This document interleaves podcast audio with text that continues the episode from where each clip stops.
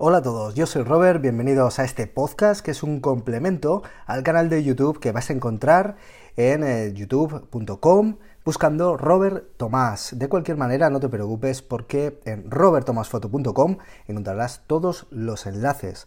Aprovecho para recordarte que los talleres de fotografía urbana, de composición, de narrativa visual, de retratos en exterior están ya publicados para las eh, ciudades clásicas de Zaragoza, Barcelona, Madrid, eh, Bilbao, Sevilla, Valencia, un montón de lugares a los que te recomiendo visitar en robertomasfoto.com para encontrar el taller que más encaje para compartir un grupo conmigo y seguir desarrollando y aprendiendo la fotografía.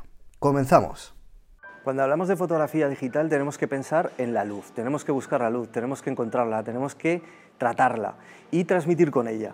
Siempre es muy importante que protejamos nuestra luz, que cuando expongamos, expongamos a la luz, porque luego cuando veamos nuestra fotografía, sobre todo con el JPG en cámara, nos daremos cuenta que las sombras que están un poquito más oscuras nos pueden servir incluso para enmarcar y para enfatizar diferentes sujetos principales de nuestras fotografías.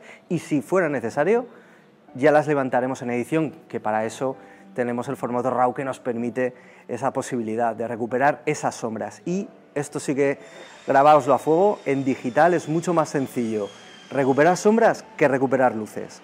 En realidad, técnicamente la cámara está preparada para leer la luz de muchas maneras. Eh, Canon, pues ya sabéis, evaluativa, ponderada, en Nikon, en Fuji, en Sony, bueno, tienen diferentes maneras, matricial, eh, como digo, puntual. Bueno, generalmente al final nos da igual, y es como todo. No me importa el diafragma, no me importa la velocidad, no me importa el valor ISO, lo que me importa es lo que transmita la fotografía, lo que transmita el mensaje que tú hayas pensado, hayas imaginado y quieras trasladar. Y para eso la luz es la herramienta y el elemento fundamental para componer la fotografía.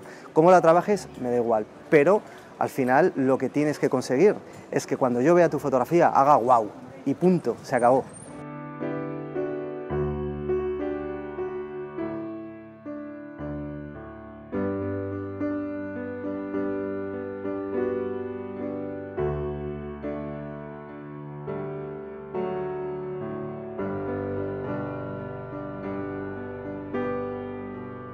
Atrévete a hacer cosas nuevas, diferentes, rompe las reglas, aprende, lógicamente, cómo se hacen las cosas técnicamente en la cámara, es lo primero, pero luego olvídate de eso, o sea, sé creativo.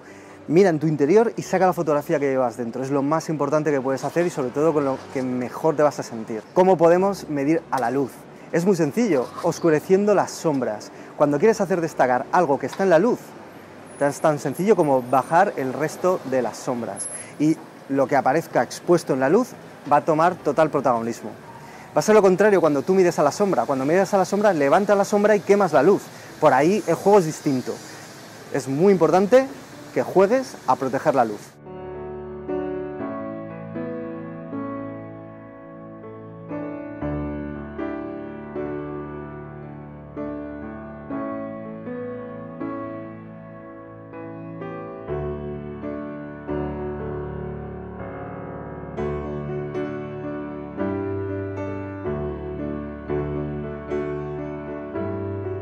Proteger la luz en tu fotografía es como proteger lo que más te importa eh, en tu vida, con tus amistades, con tu familia. Al final tienes que centrar, centrar la atención, centrar lo que más te importe.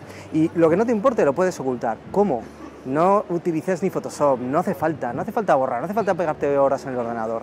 Lo único que puedes utilizar lo que es las sombras para ocultarlo. Enfatízalo, busca tu estilo, al final eres tú y todo lo que te he contado es mi forma de entender, mi forma de verlo. Ya está coge lo que más te importe, saca tus propias conclusiones y sigue disfrutando de la fotografía, que al final para eso estamos.